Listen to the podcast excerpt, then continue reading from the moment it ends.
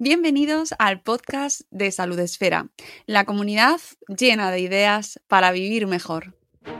Bienvenidos a un nuevo episodio del podcast de Salud Esfera, esta comunidad en la que con cada episodio, con cada contenido intentamos acercaros a ese propósito de una vida más saludable, una vida mejor y afrontar los retos del día a día de la mejor manera posible, porque intentamos hacerlo de la manera más global posible y, eh, ahondando diferentes enfoques, factores que pueden afectar al final a nuestra salud física y mental. Hoy vamos a entrar mm, en un aspecto también de la salud que creo que a veces eh, se ha divulgado, y esto lo, eh, trataremos largo y tendido en esta entrevista, eh, de una manera muy funcional y muy centrada en un objetivo muy concreto que ha hecho puede haber hecho eh, más mal que bien. Pero bueno, será una de las cuestiones eh, de las que hablaremos con nuestro invitado, él es Javier Butragueño, al que voy a dar la bienvenida lo primero. Buenos días, Javier, ¿cómo estás? Muy buenas, ¿qué tal todo? Y muchas gracias por la invitación.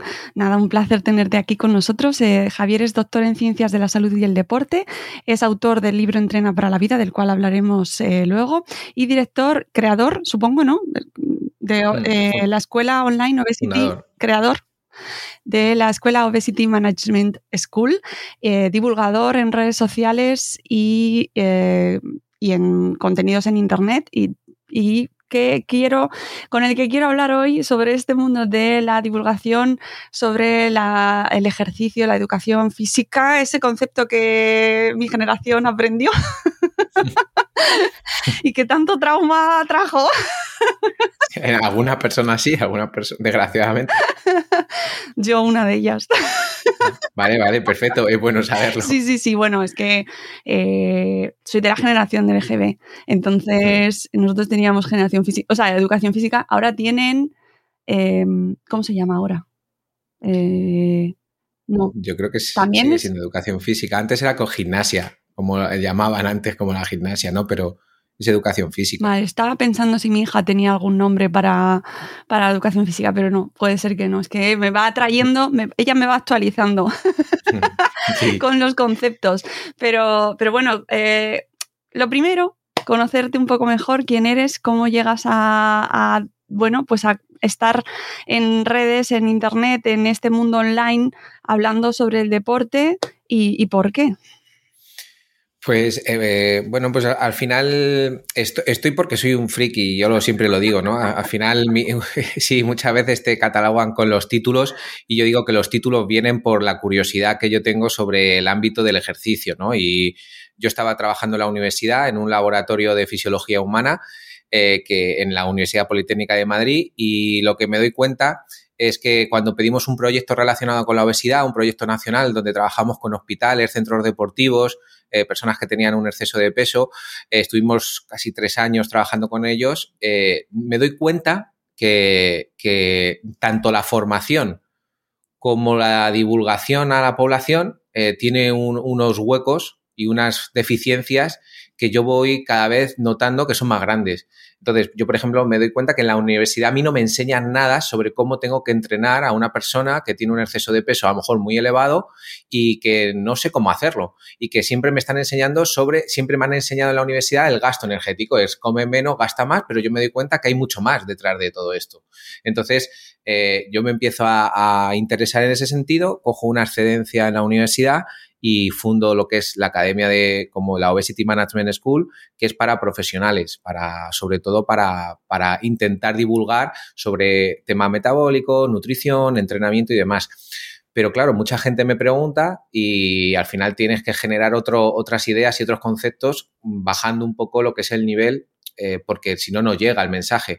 Y a partir de ahí se crea lo que era objetivo mejorar tu salud y con el objetivo mejorar tu salud el libro de Entrena para la Vida, que lo que intenta es llevar a la población general el mensaje de que tú no entrenas para, para el espejo, sino que entrenas para lo que para tu universo interior, es decir, todo lo que está dentro de ti, que es que, que hay vida realmente, pues hay que cuidarla y se cuida a través del movimiento o el movimiento es una de las variables que genera un equilibrio en todo en todos esos sistemas y eso es lo que he intentado eh, hacer. Y digo intentado porque no sé si, si llega bien el mensaje o si la gente lo entiende. El feedback que estoy teniendo es muy bueno, pero me gustaría poder llegar a más gente. A veces, lo que pasa es que a veces es complicado y por eso también te agradezco a ti esta oportunidad, pues para, para llegar un poquito a alguna persona que yo siempre digo, que llega a 5 o 10, para mí es un súper logro y si llegas a mucha más gente, pues oye, feliz de la vida. Mm, eh, ¿Crees que existe una noción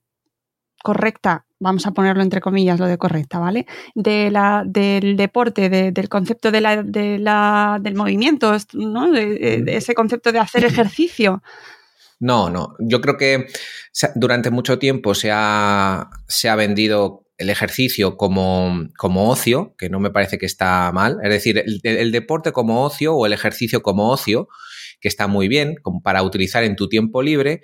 Sin embargo, eh, la gente no ha entendido que realmente es como una pequeña obligación y más sobre todo en el mundo en el que vivimos ahora, que somos muy sedentarios, que tenemos una vida muy inactiva y que pasamos largas temporadas o largos periodos de tiempo a lo largo del día sentados o inactivos. Por lo tanto, se ha convertido en algo que si no lo realizamos es muy probable que nos lleve a algún tipo de enfermedad que no sabemos por dónde puede venir, pero que sabemos que viene. Es decir, sabemos que el sedentarismo y estar a lo mejor 8, de 8 a 12 horas sentado, pues nos pueden acarrear pues hasta 35 enfermedades crónicas, que significa que, a lo largo del tiempo, si repetimos esta actitud sedentaria, eh, nos pueden venir. ¿Qué es lo que ocurre? Que cuando vemos los datos, por ejemplo, del último eurobarómetro que salió en el 2022, nos damos cuenta que más del 50, el 50% de la población en España no llega a las recomendaciones mínimas de movimiento. Significa que el 50% tiene probabilidad alta de tener una enfermedad en algún momento a lo largo de su vida y se, eh, cada vez se acerca más, cada vez son más jóvenes. Entonces, ese es el problema, porque vas a estar o medicado o con problemas de salud durante muchos años. Vas a vivir porque la, la medicina ha evolucionado y te mantiene vivo, pero te mantiene con farmacología, te mantiene con dolor, te mantiene con, con pocas capacidades físicas y además el entorno no hace que las necesites. Es decir, tú no necesitas subir unas escaleras porque casi siempre hay o escaleras mecánicas o, un ascensor. Entonces tú puedes vivir, pero tu capacidad es tan mala que realmente en cuanto viene algo, tu salud está pues tan bajita que, tienes muchos riesgos de, de tener problemas. Pero, si todos los expertos nos lo llevan diciendo muchísimo tiempo, porque eh, médicos eh, desde un montón de profesiones nos alertan y nos llevan alertando muchísimo tiempo de la necesidad de hacer ejercicio. ¿Por qué, no, eh, llegamos al día de hoy con una noción equivocada o no correcta de hacer ejercicio? ¿Qué problemas ha habido ahí? Pues, pues una, una, educación de base, es decir, tú mismo lo has dicho, tú has tenido una relación, una historia con, con, el movimiento que no, que no ha generado una conexión con el movimiento, por lo tanto, cuando tú vuelves otra vez a intentar moverte, te vienen todos tus recuerdos de, de de, una mala gestión emocional con el movimiento, que posiblemente ha sido pues, un problema profesional también de cómo la ha llevado a cabo, ¿no? Entonces viene desde la base, desde el, niño tiene que aprender en la escuela cómo se realiza correctamente el movimiento y para qué lo realiza. Eh, en, la, en, la, familia tiene que haber una estructura familiar que entienda por qué se tiene que hacer ejercicio durante la semana y durante el fin de semana, pues qué actividades pueden hacer en la naturaleza y qué beneficios tiene. Y, sobre todo, al final los padres son un transmisor, es una imagen, al final aprenden por, por, lo que estás viendo, ¿no? Que muchas veces hay una frase que a mí me gusta mucho y es que no, te preocupes si no te hacen caso porque te están observando. Entonces, eh, realmente esa, ese aprendizaje observacional es fundamental. Y luego en la escuela hay una parte de educación en salud que, que creo que tiene que subir también el nivel y luego la gente, los medios de comunicación, los medios de, difusión al resto, pues ahora estamos en un momento caótico, yo creo, ¿no? Es decir, eh, hay tanta información de muchos ámbitos que no sabes si son buenos, si son malos, no sabes si tienes, si lo, si puedes hacer caso o si no, que ahora mismo hay que filtrar mucho. La pregunta es, ¿la gente es capaz de, filtrar eh, eso? Pues realmente creo que ahora mismo no. Y, no es que porque la gente no, sea capaz, que, es una variable, es porque si tú tienes, yo qué sé, pongo un problema de trastorno de la conducta alimentaria y por lo que sea buscas en las redes sociales algo relacionado con la alimentación, posiblemente ese algoritmo, él no, no, tiene en cuenta que tú tienes un problema de trastorno de la conducta alimentaria, pero te va a marcar y te va a poner al día siguiente que abras la aplicación 40 historias relacionadas con la alimentación y sin filtrar si esa información es buena para ti o no. Por lo tanto, hay un problema, que es que esa información para la persona no es la adecuada porque no está filtrada y además no sabe si, es, eh, si tiene mitos, si está relacionado con una, mm, con una mala información y a partir de ahí empiezan muchos problemas relacionados con la alimentación, con la psicología, con el ejercicio, ¿no? Es decir, si tú buscas cómo hacer ejercicio, te aparece una persona que está obsesionada con el gasto energético, las kilocalorías, súper fuerte, que dice que la masa muscular es lo más importante en cuanto a volumen, sino, y no se centra en la calidad del músculo, pues a ti tú esa información la vas a recibir, pero no significa que sea la mejor. Es decir, la información está, pero no está filtrada. O está filtrada sin que sea especializada para ti o sin, que, o sin comprobar si, si es lo más fiable o no. Por eso, eh, nosotros los profesionales tenemos otro, otro, no es una obligación, pero es una demanda que hay que, que, cubrir, que es salir y difundir en redes sociales. Es muy difícil, tú lo sabes, que me has dicho que llevas más de, de 10 años en esto. ¿Por qué? Porque te expones te expones ante la crítica, ante las miradas, ante eh, una información que va muy rápida, que tienes que hacer cosas muy complejas en un minuto y medio porque es lo que ahora te marca mm. esas redes sociales. O, porque te tienes que ir moviendo para hacer podcast con diferentes personas que llegues y amplíes tu, mensaje, tienes que saber explicarlo bien. Entonces, todo eso es complejo y se aprende. Yo, o sea, yo he aprendido a lo largo de todo mi proceso, ¿no?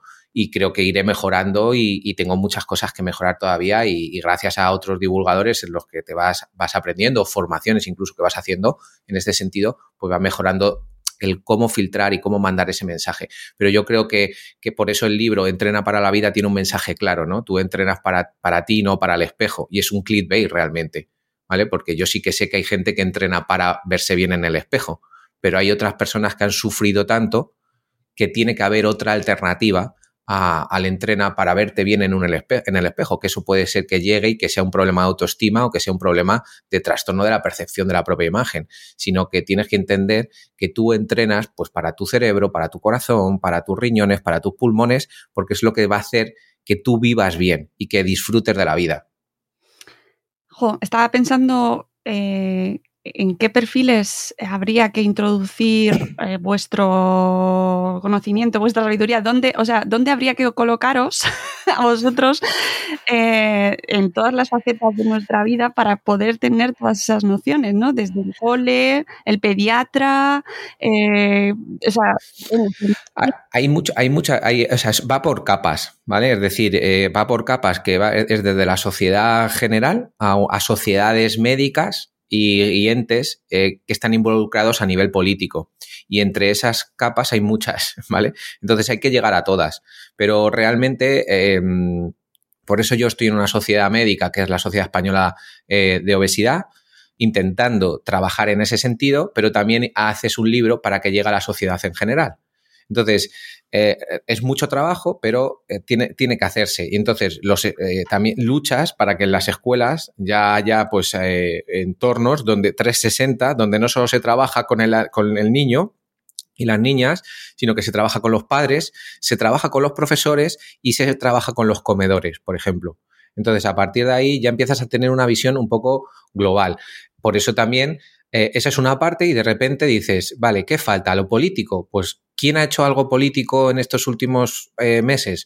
Pues la Gasol Foundation, por ejemplo, ha conseguido también, con mucho trabajo a nivel político también, generar un eh, marco estructural de, oye, vamos a hacer un plan nacional contra la obesidad infantil, que la palabra contra a mí no me gusta mucho, eh, pero es contra, es, me refiero, es gestionar esa obesidad infantil que hemos visto que puede producir daños a largo plazo en, el adulto y que hay edades complejas que vienen posiblemente desde el nacimiento a los seis años, desde los seis años a los ocho y de los ocho de toda la adolescencia.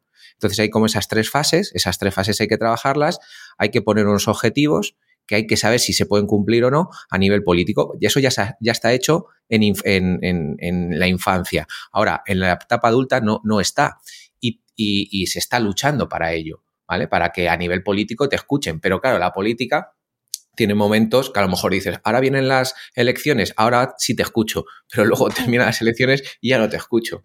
Eh, entonces, mm, eh, hay que saber también los momentos y eso eh, mucha gente no lo conoce. Es decir, hay que saber justo cuál es el momento, cuál es la persona que está eh, un poco sensibilizada, si tú a un político que no le gusta el ejercicio, que nunca ha tenido una relación con el exceso de peso, por ejemplo, le va a costar mucho entender los problemas que pueden ocurrir cuando hay un exceso de peso y tampoco va a ver la importancia que tiene el ejercicio, porque lo va a ver como, ah, eso es algo motivación, que la gente no tiene motivación, que no tiene disciplina. Y hay mucho más detrás de todo esto. Entonces, hay que dar con la persona adecuada, en el momento adecuado, en la, en la época social adecuada y, bueno, pues eso a veces es complejo, pero, pero se está haciendo, es decir, que hay mucho trabajo detrás. Estaba acordándome de la campaña que llevó a cabo en Estados Unidos la primera dama, la señora Obama, en torno a este, a este concepto del movimiento. Eh, ¿Fue exitoso para tu, desde tu perspectiva?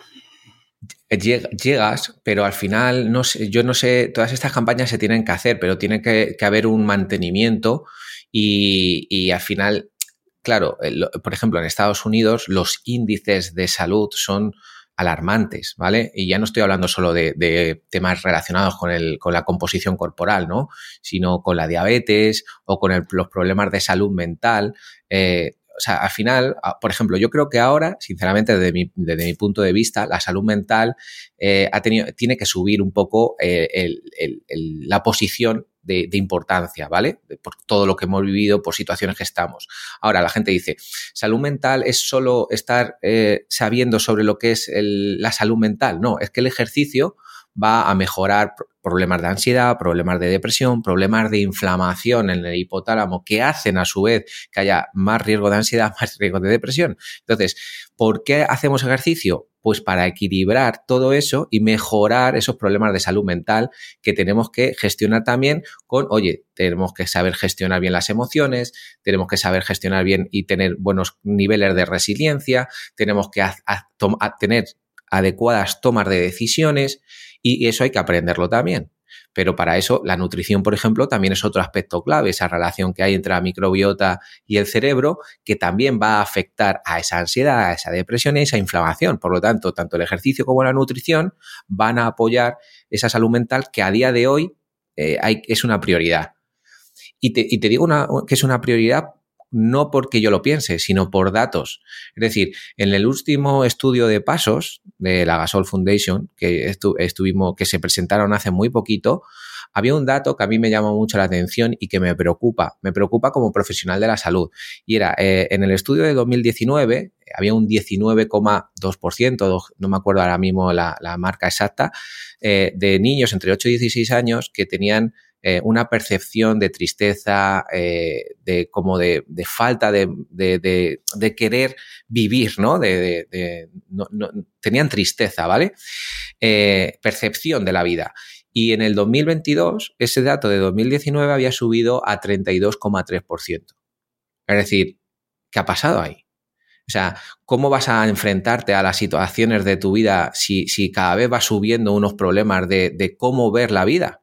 Entonces, esos niños posiblemente si dejan de hacer ejercicio, si comen mal, es, exponencial, va, van a tener muchos riesgos de, una enfermedad. Por lo tanto, hay que actuar a nivel de infantil, pero luego la gente que ya ha llegado también tiene que tener una opción de, entender cómo es, cómo es la salud y no desde el gasto energético, que realmente eso lo que hace es que tú te obsesiones con las kilocalorías y aparezcan problemas relacionados con el trastorno de la conducta alimentaria que fíjate los datos, es decir, después de la pandemia subió un 800% los problemas de trastorno de la conducta alimentaria y, y, bajó la edad de incidencia, bajaron desde los 13 años a los 8. Significa que hay una edad crítica que hay que cuidar, que hay que cuidar con la alimentación, con el mensaje que se manda sobre la alimentación y con el mensaje que se manda sobre el ejercicio.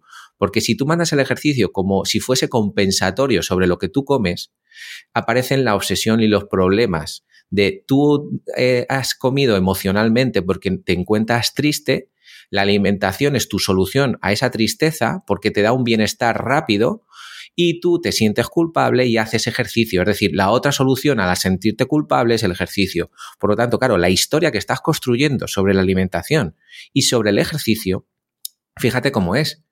Es decir, algo bueno se convierte en malo.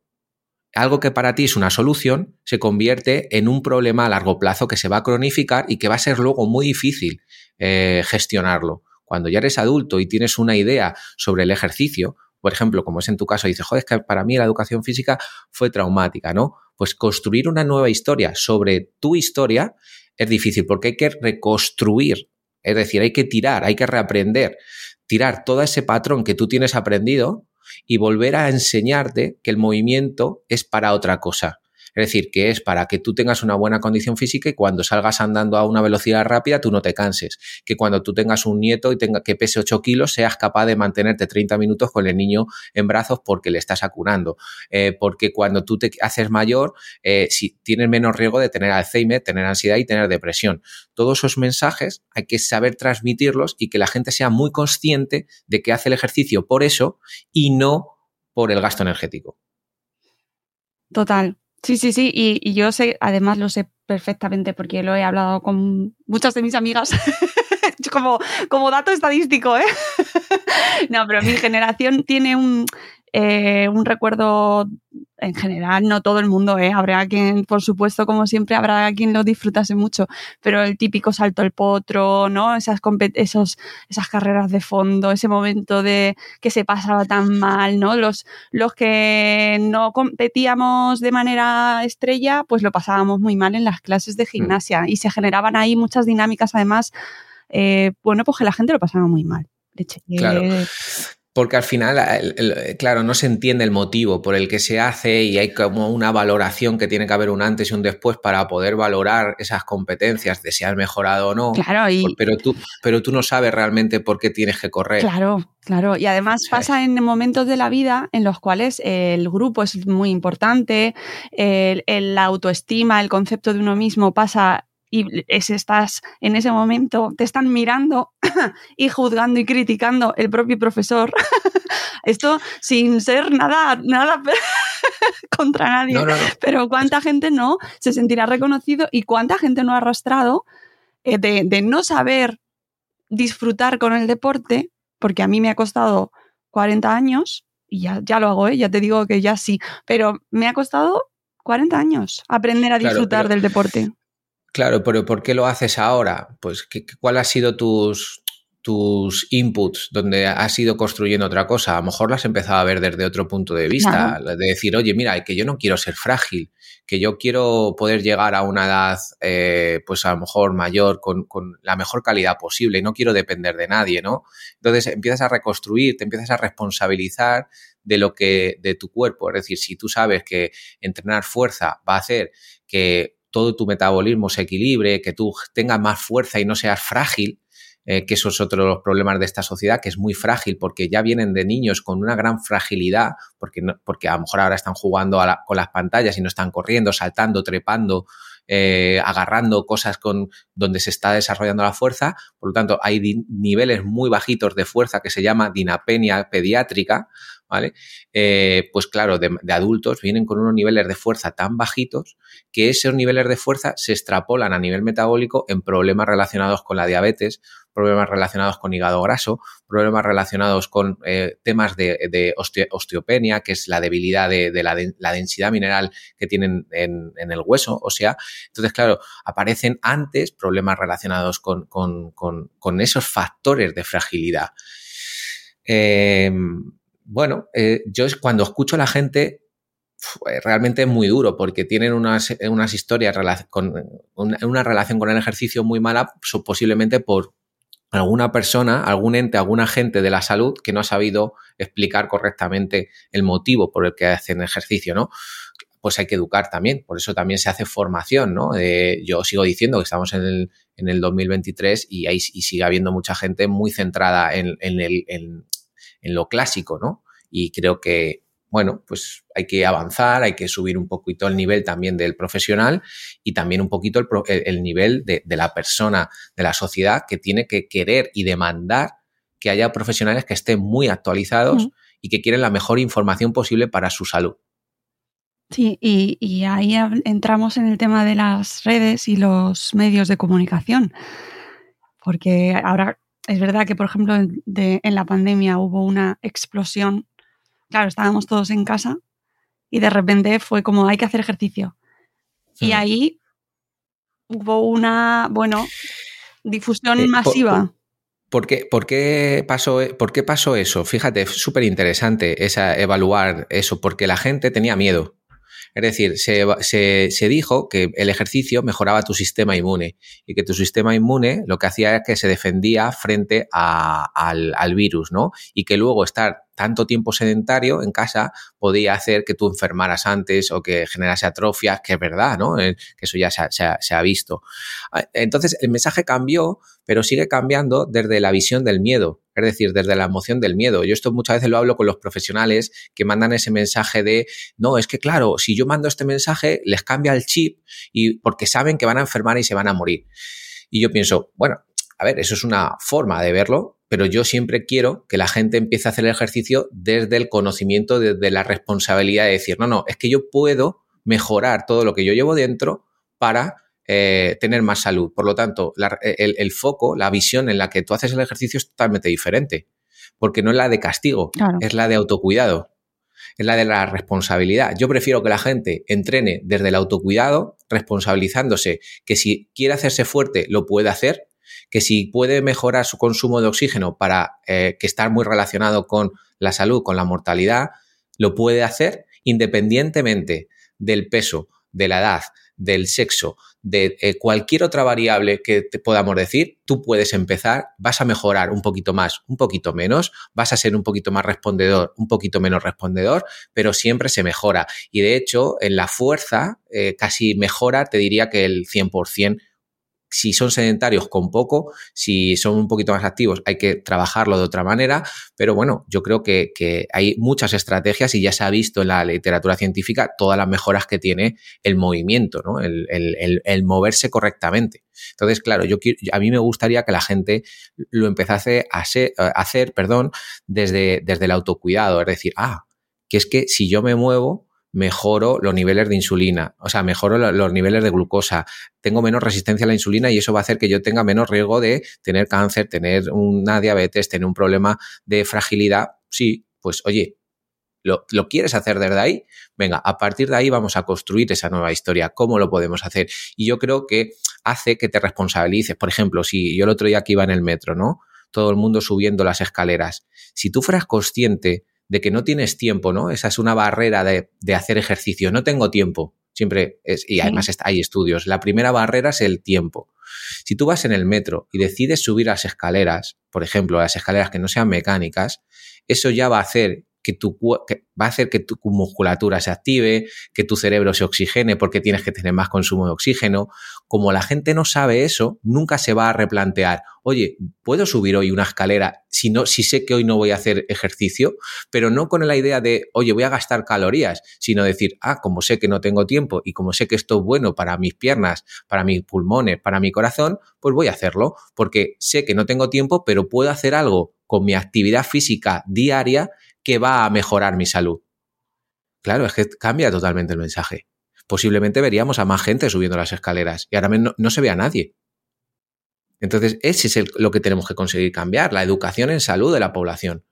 Pero para eso, pues hay que hacer muchas acciones y hay que llegar de una manera o de diferentes maneras con diferentes entes y grupos, ¿sabes? Entonces eso se, está trabajando, yo creo que, vamos por buen camino, pero bueno, es una lucha contra o sea, yo siempre lo digo, lo, biológico y lo social no están dados, no, van de la mano. Es decir, tú tienes una biología que no está adaptada a la sociedad en la que estamos generando tecnológica o de, de ciudades con polución, ruido, estrés y demás. Todo eso está enfermando, te, está enfermando.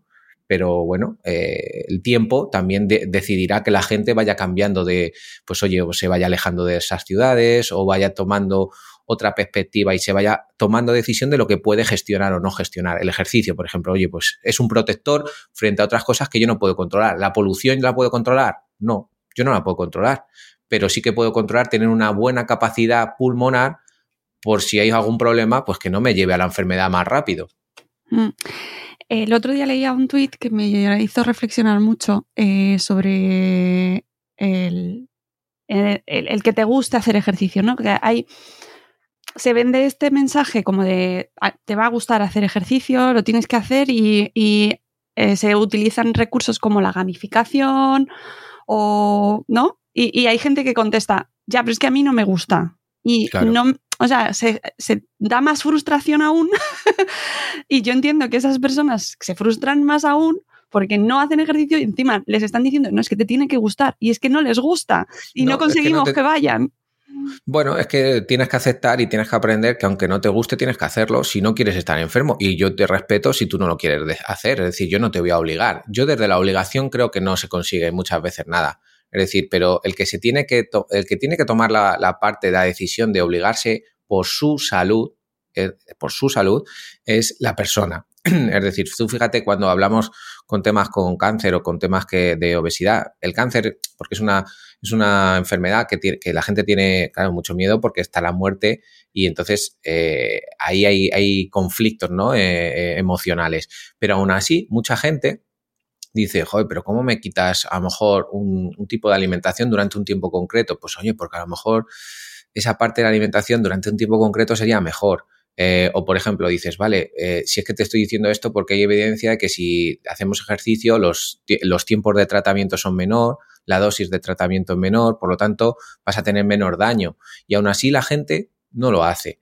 ¿Por qué? Pues falta de educación. ¿Por qué? Porque yo, yo siempre digo, la enfermedad no es mía, es de la otra persona. Yo cuando tengo un problema tengo que hacerme responsable de ese problema. Eh, yo te doy todas las herramientas que pueda, con todo mi conocimiento que pueda, pero nunca voy a intentar obligarte. Siempre voy a intentar convencerte con argumentos para que tú cambies, eh, o sea, o tu escalón de cambio, esto hay como diferentes fases, ¿no? Las etapas del cambio se llaman. Eh, para que tú aceptes que tienes este conflicto, que puedes hacer ciertas cosas y que tu responsabilidad es hacerlas. Pero si tú no quieres hacerlas, oye, yo no soy quien para, obligarte a nada. Eh, ni para decirte, porque yo no sé la relación que tú has tenido con el ejercicio. Es decir, pero a lo mejor la, historia, la construcción de esa nueva historia es con la enfermedad, pero queriéndote. Es decir, vamos a hacer cosas diferentes desde un punto de vista diferente porque se puede cambiar. Pero tienes que tener la mentalidad abierta para poder hacerlo y sobre todo sabiendo que hoy, hoy, a día de hoy, si no lo haces, es muy fácil que puedas enfermar. Es decir, hoy es casi una obligación, yo siempre lo digo. ¿Por qué? Porque, bueno, vivimos en un entorno que o te mueves o enfermas. Es, que es duro, pero, o sea, es, duro aceptarlo, pero, pero eh, lo que pasa es que la gente también tiene una, eh, tiene una idea errónea de lo, que, de lo que puede mejorar. Porque, por ejemplo, lo que te digo, si la gente no es capaz de andar 42 minutos al día, 42 minutos al día, eh, si no es capaz de hacer eso, es porque hay una mala estructuración de sus ideas. Es decir, no, no, no, no, se ha parado a decir, joder, pero si 42 minutos tampoco es tan complejo hacerlo a lo largo del día. Eh, decir, vale, ¿puedo hacer alguna píldora de fuerza? Yo esto lo estoy introduciendo mucho. ¿Puedo hacer alguna píldora de fuerza todas las mañanas de 10 minutos, fuerza y movilidad, 10 minutos? Oye, si lo haces todos los días, si lo cronificas, es lo que digo, cronifica el ejercicio, no la enfermedad. Eh, con 10 minutos al día ya tendrías mucho ganado. Y luego le añades lo que se está empezando o se denomina como snacks de ejercicios, que es que cada hora o hora y media te muevas, hagas ejercicios de movilidad o ya hagas una llamada moviéndote o te muevas realmente, hagas unos estiramientos o tengas unas gomas al lado de, la, mesa donde trabajas y puedas hacer una activación eh, a nivel muscular, con eso tienes muchísimo ganado y son acciones muy sencillas, muy puntuales que van a hacer que tú mejores, pero tienes que aceptarlas, tienes que ir introduciéndolas poquito a poco, gestionando a tu familia para que lo acepte, gestionando a tus amigos para que lo acepten, gestionándote tú para que cuando te digan que estás chiflado, digas, bueno, tú haz lo que quieras con tu salud, ¿no? Como digo en el libro, tú cuida las mitocondrias como tú quieras, que yo sé cómo tengo que cuidar las mías. Entonces, eh, bueno, pues eh, eso tiene que cambiar y hay que hacer una educación en salud entonces, e, el, concepto de, ejercicio tiene que ser, ya no tiene que ser tanto como ocio, porque el ocio se quita rápido en cuanto hay falta de tiempo, sino como un concepto real de salud, decir, es que si no me muevo, esa energía que yo estoy introduciendo se estanca, se pudre y me daña. Y hay que, hay que mover esa energía. ¿Cómo se mueve? Con el movimiento.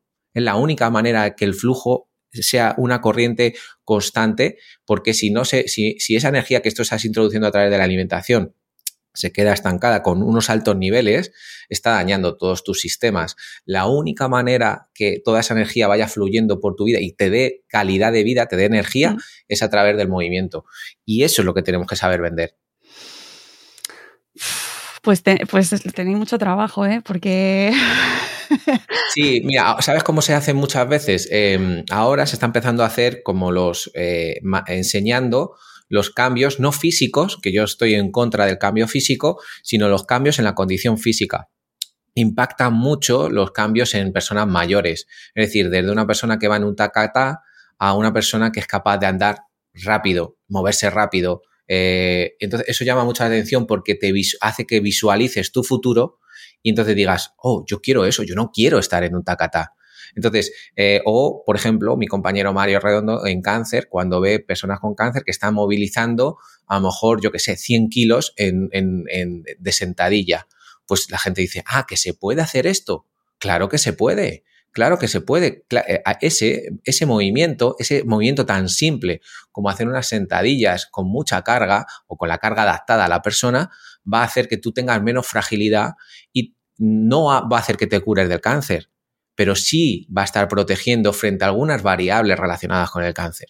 ¿Vale? Entonces, eh, ¿puedes hacerlo? Claro, puedes hacerlo como todo el mundo. Si una persona de 90 años puede mejorar sus niveles de fuerza, ¿cómo no lo vas a hacer tú? Entonces, eh, ese es el mensaje que hay que empezar a mandar. las sensaciones, las emociones, el jugar con la emoción del ejercicio, ¿vale? Porque tu emoción, la que tú me has contado, es negativa. Si tú cuando haces ahora ejercicio, lo que dices es, eh, qué bien me siento, joder, qué alegría poder moverme, qué suerte tengo de moverme. Eh, cada día que lo repitas, cada día que lo repitas, lo que vas a querer es algo de eso, porque dices, joder, que es que me siento bien, es que realmente me viene bien, es que me estoy, es que me siento mejor. Y eso es, eso es lo que tenemos que repetir, repetir, repetir y enseñar. Porque al final la gente es eso, dice, no, joder, es que he comido hoy mucho, me voy a salir a correr. Pues claro, ya sales a correr desde la culpa. Entonces, claro, ¿cómo te va a gustar? Es imposible, porque sales desde la culpa. No, hay que, hay que hacerlo desde el autocuidado. Eh, y otra cosa, además, otro peligro que también veo que, tenemos es eh, acudir al ejercicio como pues, solución para, por ejemplo, el estrés, ¿no? Em, mm, y nos centramos, que evidentemente tiene muchísimas ventajas, pero claro, si tienes un trabajo precario o unas condiciones de vida precarias, la solución no es solo que salgas a correr cuando llegas a casa todo estresado, digo yo, ¿no? Eh, es, una herramienta que te puede servir, pero no tiene que ser la única solución. ¿Por qué? Porque realmente estás poniendo un parche, eh, es lo que te está relajando. Es como la comida, ¿no? Si hay gente que sale a correr, hay otra gente que lo, lo gestiona a través de la comida, hay otras personas que lo gestionan a través de una serie de Netflix, pero el problema no lo estás atajando posiblemente porque te da miedo y no sabes cómo hacer la gestión o la toma de decisiones. Por ese, en ese momento es tan importante el trabajo con el psicólogo para ir viendo toda esa estructura y tomar decisión. De manera paralela tienes que alimentarte bien y hacer ejercicio, ¿no? Es decir, yo siempre lo digo, ¿no? Yo en mi, en mi última época que he tenido un problema personal en la que pues mentalmente no me encontraba cómodo por un tema relacionado con la, con la pareja, yo me decía, Javi, vale, esto es un problema difícil, pero que a ti te está afectando, pero tienes que intentar comer lo mejor posible y tienes que intentar hacer el ejercicio porque sabes que eso va a beneficiar a que tu proceso se disminuya en el tiempo. Es decir, o que por lo menos en ese proceso tan difícil emocionalmente tengas, le des lo mejor, le des cariño a las otras variables que se, te van a hacer sentir mejor. Porque si yo como mal, si yo no me muevo, lo que haces es potenciar todo el problema relacionado a nivel emocional. Es decir, al final es, un, es autoestima, es autocuidado. O sea, ¿quién va a hacer eso por ti? ¿Lo va a hacer otro? No, yo sé que ¿quién va a hacer ejercicio por mí? ¿Lo, voy a, ¿Lo va a hacer otra persona? No, yo soy consciente de mi momento, lo acepto, trabajo con el psicólogo y a partir de ahí hago lo que yo pueda hacer en ese momento independientemente de que me apetezca. Porque sé que es bueno. A lo mejor un día puedo hacer 10 minutos y no puedo hacer más, pero he hecho lo mejor. Y cuando termino me digo, Javi, has hecho 10 minutos, tío, pero lo has hecho, ¿sabes? Enhorabuena, porque sabes que esto te viene bien. O te vas a dar un paseo, te vas a, o dices, joder, ¿cómo me cuesta cocinar en este momento? O la obligación un poquito, el decir, lo hago desde el cariño, sé que me viene bien, sé que me viene bien. No es no dañarse a uno mismo. Mm. es no dañarse uno mismo, sabiendo que lo otro es un, es un conflicto que a veces te va a decir, es que hoy no me apetece, pues hoy voy a comer tal. Pero si tú comes, por ejemplo, un ultraprocesado que sabes que eso produce una inflamación, que eso sabes que te va a generar un problema a nivel de inflamación, a lo mejor dentro de lo que es la propia estructura del cerebro, eh, estás, estás, estás potenciando la, la, enfermedad, estás potenciando, potenciando que tu estado emocional esté peor y tú quieres salir de ahí. Entonces es, esa falta de educación la que yo considero que, falla, porque la gente no sabe eso. Hmm. Claro, eso es la cosa, que no lo sabemos, que tenemos una relación con el cuerpo desde como que parece que va solo, sí que funciona solo, que viene desde que no hemos aprendido a relacionarnos hmm. bien con nuestro cuerpo y a conocer cómo funciona realmente. Eso es, porque si la persona sale y, lo, el, el ejercicio, esa carrera, le oxigena y le hace sentir mejor, genial. Pero si, por ejemplo, empieza a, repetirlo, por ejemplo, las mañanas y las tardes, porque es que eh, y luego por la noche me tomo un lexatil para poder eh, dormir, pues a lo mejor tu, tu, toma de decisiones, tu gestión del problema no es la más adecuada. Estás utilizando el ejercicio, pero no para tu bienestar, sino para solucionar ese, ese, momento, bajarlo, porque no sabes hacerlo de otra manera. No has tomado la decisión. Claro, la gente dice, pero es que el psicólogo es caro. Pero yo sigo diciendo, ahora mismo hay alternativas, hay formas de trabajar en grupo, hay, hay eh, em, empresas que están poniendo psicólogos a precios muy reducidos para que tú puedas hacerlo con sesiones un poquito diferentes. Es decir, tenemos muchos vídeos también que se pueden ir utilizando, libros. O sea, cada uno tiene que ir teniendo una estructura eh, y hay alternativas, por eso hay muchos divulgadores que están escribiendo, eh, que hay libros muy interesantes, ¿no? Que, te van a ayudar en una primera fase, mientras tú a lo mejor puedes ir ahorrando, tener dos sesiones, eh, a lo mejor hacer una sesión grupal que en vez de 70 te va a costar 15, bueno, pues aceptarlo, porque luego hay gente que dice, no, es que yo no tengo dinero ya, pero un fin de semana te tomas cuatro copas que sean 30 euros. Entonces esos 30 euros tú los puedes intentar ahorrar porque el alcohol te va a producir un daño, lo vas a gestionar, lo vas a invertir en otra cosa que te va a producir un beneficio. ¿Vale? Entonces, esa es lo que hay que enseñar. Y eso lo que pasa es que va contra la inercia de, la sociedad, que lo que te empuja. Y, va a ser muy difícil cambiarlo. Pero claro. pero claro, cuando la gente dice, a mí, a mí hay una cosa que me llama mucha atención, dice, es que eso es imposible. Y bueno, imposible para ti, yo voy a intentar hacerlo y el que se quiera unir al carro, que se, que se venga. El que quiera, claro, a mí me dice muchas veces, ya es que no se puede, ya el antes y el después no se puede evitar. Y digo, yo es que no lo quiero evitar. O sea, es decir, va a haber, va a haber mucha gente que va a seguir queriendo ese antes y el después, aunque sea un engaño. Yo quiero que haya una alternativa. Si yo no lucho por tener una alternativa donde la gente diga, Uf, qué relax, aquí me puedo relajar, puedo hacer el ejercicio de otra manera, puedo eh, alimentarme de otra manera, nadie me va a juzgar, nadie me va a decir nada, eh, voy, cambio porque quiero tener una relación diferente con el ejercicio, independientemente de que tarde más. Esos programas de 12 semanas ya no me interesan. Quiero hacerlo a largo plazo, que sea sostenible. Si no hay nadie que te dé esa alternativa, ¿cómo lo vas a hacer? ¿Sabes? Pues eso es lo que hay que trabajar, en esa alternativa. ¿Que hoy somos 10? 10. Ya dentro a lo mejor de 10 años, pues a lo mejor somos una comunidad gigante que ya no acepta el, antes y el después, porque ha visto que, ese antes y después ha pasado tantos procesos que además te han hecho daño eh, y, ahora lo entiendes. Que, bueno, pues por lo menos tienes esa alternativa, esa comunidad de donde se hace de otra manera. Pues oye, perfecto, ya está. Crearla. Oye, y el concepto, y ya te voy a dejar enseguida, que sé que, estás liado, pero eh, no quiero dejar fuera el concepto de obesidad, porque además tú has creado la escuela con ese, con ese nombre y seguro estoy convencida de que te llegan comentarios en torno al uso de la palabra obesidad y de si tiene o no tiene connotación negativa. Eh, negativa. Sí, bueno, o sea, yo es que estoy tan, o sea, yo estoy muy convencido y tengo mucho conocimiento en ese tema, entonces no me importa, o sea, yo acepto el tema de la gordofobia, ¿no? Pero yo la trato, intento tratarla de, máximo respeto, ¿vale? Lo primero, ¿no? Entonces, eh, sí que es cierto que hay gente que dice, pues, joder, ¿por qué no utiliza la palabra gordo gorda si a nosotros no nos importa? Digo, bueno, porque también hay una asociación europea de obesidad donde te recomiendan como profesional utilizar otros términos, ¿no? Yo los puedo utilizar porque no juzgo, porque yo cuando veo a una persona que tiene un exceso de peso no le juzgo porque haya sido falta de motivación, porque no quiera, porque no tenga disciplina, porque no lo sé, porque le tengo que preguntar. Ahora, yo tengo un conocimiento eh, porque lo dedico mucho tiempo al metabolismo, ¿no? A qué puede afectar. Y yo sé que puede afectar eh, que el tejido adiposo se expanda eh, y no se cuide, es decir, que no, tenga la que no tengas una buena condición física, hace que tu tejido adiposo se enferme. Y yo siempre lo comparo con el Dr. Jekyll y Mr. Hyde, ¿no? Es decir, puedes tener un tejido adiposo que funcione correctamente y un tejido adiposo que no funcione bien y que los mensajes que está mandando a otros sistemas estén dañados. Y a partir de ahí empiezan muchas enfermedades, porque también el, sistema muscular se ve afectado. Entonces, yo tengo, desde la parte de la fisiología y la biología, tengo una visión que no me importa que lo hagan porque lo entiendo también. Es decir, eh, pero eh, o sea, el tema del cuerpo, al final, yo siempre digo, tú hazte las fotos que tú quieras, tú muéstralo, no pasa absolutamente nada, pero también entiende lo que puede ocurrir o no puede ocurrir. Es decir, tú tienes una buena condición física, perfecto, genial, estás un poco protegido, pero luego hay una, un, hay una variable que es el tiempo, es la edad.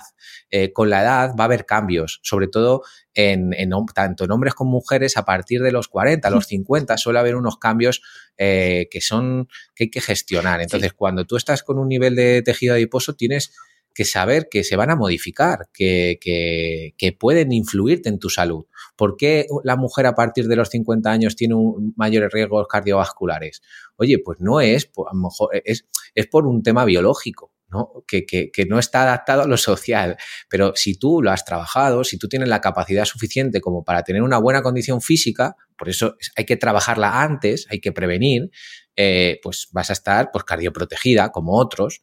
Entonces, eh, esto no es un tema tampoco de, de, composición corporal, es que les, les, pasa a todos. Es decir, lo que pasa es que yo me he especializado en temas de obesidad y sé que el exceso de peso mal gestionado, cuando, está, cuando hay un síndrome metabólico, puede afectar y dañar a tus sistemas, ¿vale? Pero es, un punto en concreto y, y, eso hay que trabajarlo y hay que educar también a la gente, hay que responsabilizar a la gente también de su condición física.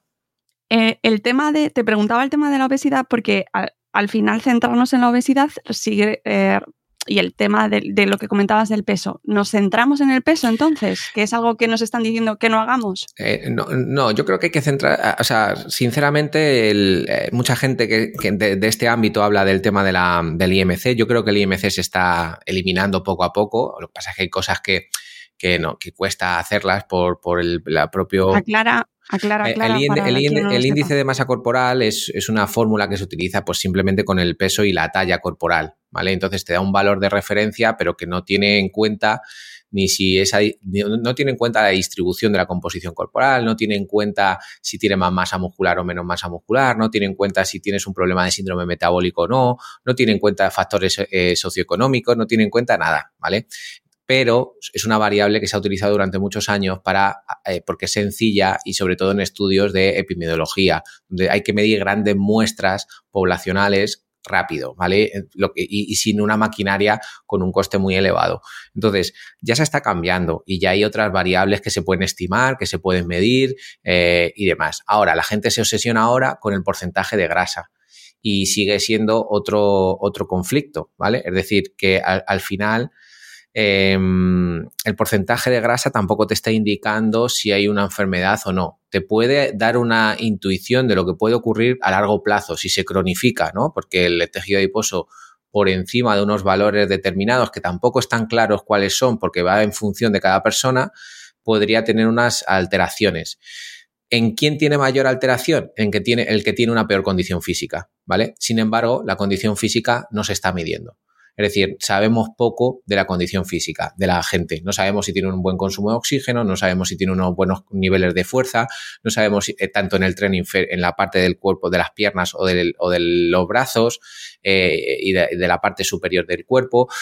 Entonces, queda mucho por hacer, pero, pero se está haciendo también. Es decir, que, que ahí, ahí, ya cada día se está midiendo más, cada día hay tecnología que puede medir mejor. Eh, bueno, pues oye, pues eh, se, se, va mejorando, ¿no? Pero la condición física ha tomado una, un papel determinante. Y cada día sabemos que el que tiene peor condición física tiene más riesgo de tener una enfermedad, independientemente del peso corporal. Es decir, una persona que tiene un exceso de peso, pero que tiene una buena condición física, ese tejido adiposo tiene menos riesgo de, enfermar, ¿no? Que se llama adiposopatía, de hecho, eh, que es que el tejido adiposo se enferma. ¿Qué pasa? Que como la gente tiene una muy baja condición física, es decir, no es capaz de correr dos kilómetros, no es, eh, por lo tanto, el consumo de oxígeno es muy bajito, tiene unos niveles de fuerza muy bajitos que vienen determinados por esa dinapenia pediátrica, esa falta de fuerza desde niños que no se ha trabajado, ¿no? Entonces, eh, eso hace que tu músculo no sea capaz de captar la glucosa y por lo tanto aparezcan prediabetes muy rápidas o diabetes en niños muy jóvenes pero es por el sistema eh, fisiológico, es decir, por la falta de activación de toda esa condición física. Y eh, siempre se ha centrado en la, composición corporal, cuando hay otras variables que pues, son más determinantes para la salud. La composición corporal es una, porque, porque es una más, pero no es la única. Entonces hay que, hay que ampliar el espectro con las tecnologías que tenemos hoy, con, el conocimiento que tenemos hoy. Y eso hay que explicárselo a la persona, ¿no? Pues mira, ahora mismo, en, este momento que ha habido, que, hemos, que habíamos tenido este, este, este Eso la gente luego no lo va a escuchar, pero... Bueno, pues ha habido un momento ahí de caos. Eh, estaba mirando, y justo he visto una compañera, ¿no? Que se llama Soraya, que, que ya había estado en la, Asociación Española contra el Cáncer y te, vacúnate contra el cáncer, ¿no? Y han hecho una campaña ahora que eh, yo la primera imagen que ha puesto es como una vacuna en forma de pues una barra de, pesas con pesas. Oye, pues ya, se está, ya, están dando un mensaje diferente, es decir, te estás intentando proteger del riesgo que puede tener, independientemente que haya otras variables que yo no pueda gestionar, hay alguna que es el ejercicio que yo puedo hacer que ponga pues unos frenos, unas paredes, unos amortiguadores, por así decirlo, frente al riesgo de tener esa enfermedad. Pues esto es lo mismo. Si yo tengo una buena condición física, ese tejido adiposo que tanto preocupa a la gente podría estar mejor. Pero como es tan bajito y como hay otros factores de la alimentación y hay otros factores a nivel psicológico que hacen que aumente el apetito, pues eh, hace que, haya más complicaciones por falta de educación. Es decir, ¿por qué aumenta el apetito? Es que es así, es que yo tengo mucho apetito. No, es que hay factores y variables que determinan que tú puedas tener un apetito alterado. Por eso también muchas veces cuando se habla de la alimentación intuitiva, lo entiendo, sé que hay muchas personas que le puede ayudar, pero también sé que la intuición puede ser que esté muy deteriorada, muy dañada y sobre todo cegada por eh, que durante mucho tiempo se ha estado dañando. Es decir, esa intuición está poco entrenada. Hay que ir entrenándola, pero hay que conocer que, hay que hacer ciertas cosas para entrenarla. Es decir, oye, sensaciones de apetito, sensaciones de, saciedad, intentar eliminar en la medida de lo posible los ultraprocesados que dañan ese sistema de del apetito. El ejercicio, oye, ¿cómo me siento cuando hago un tipo de entrenamiento frente a mi sensación de apetito? Me, lo aumenta, me lo disminuye.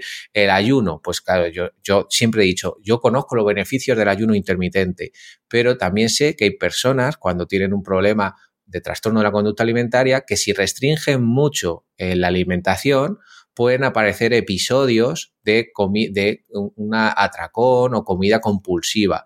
Por lo tanto, a lo mejor en esas personas el ayuno intermitente que tiene beneficios, pero para esas personas no lo tienen. Es un potenciador de un daño. Entonces, esas personas tienen que conocer que independientemente de lo que aparece en la, en la información, ellos no pueden utilizarlo porque les va a dañar.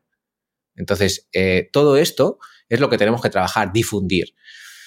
En esta difusión, pues mensajes te vas a encontrar 18 millones de mensajes. Entonces hay que filtrar y ahí empieza el problema. Eh, tienes que tener gente de confianza, tienes que bloquear ciertos, eh, ciertos eh, perfiles, tienes que ser consciente de lo que estás mirando, saber si a lo mejor te tienes que separar un poco de las redes sociales, pero eso es trabajo y educación también. Y me parece fundamental, al hilo de lo que comentabas del ayuno y de los riesgos, de, según la persona y sus circunstancias, el entorno, ¿no? Y que estemos, la familia, los amigos, ¿no? Que no, que es una sociedad en la que vivimos muy solos y también eh, se nos escapan cosas a los demás. Y yo creo que ahí entender y estar pendientes de los demás y de qué hábitos eh, y qué relación en torno al deporte establecen, hmm. también es muy importante. Es muy importante y es lo que te digo, responsabilizarte sobre, sobre ti. Yo he tenido gente que lo que quieren es que tú les digas lo que tienen que hacer y hay otros que te demandan lo que tienes que hacer. Es decir, oye, por favor, dime qué es lo que puedo hacer, dime cómo lo puedo mejorar, dime. una tabla, ¿no? Eh, Dame una tabla. Sí, no, claro, es decir, eso, eso no es.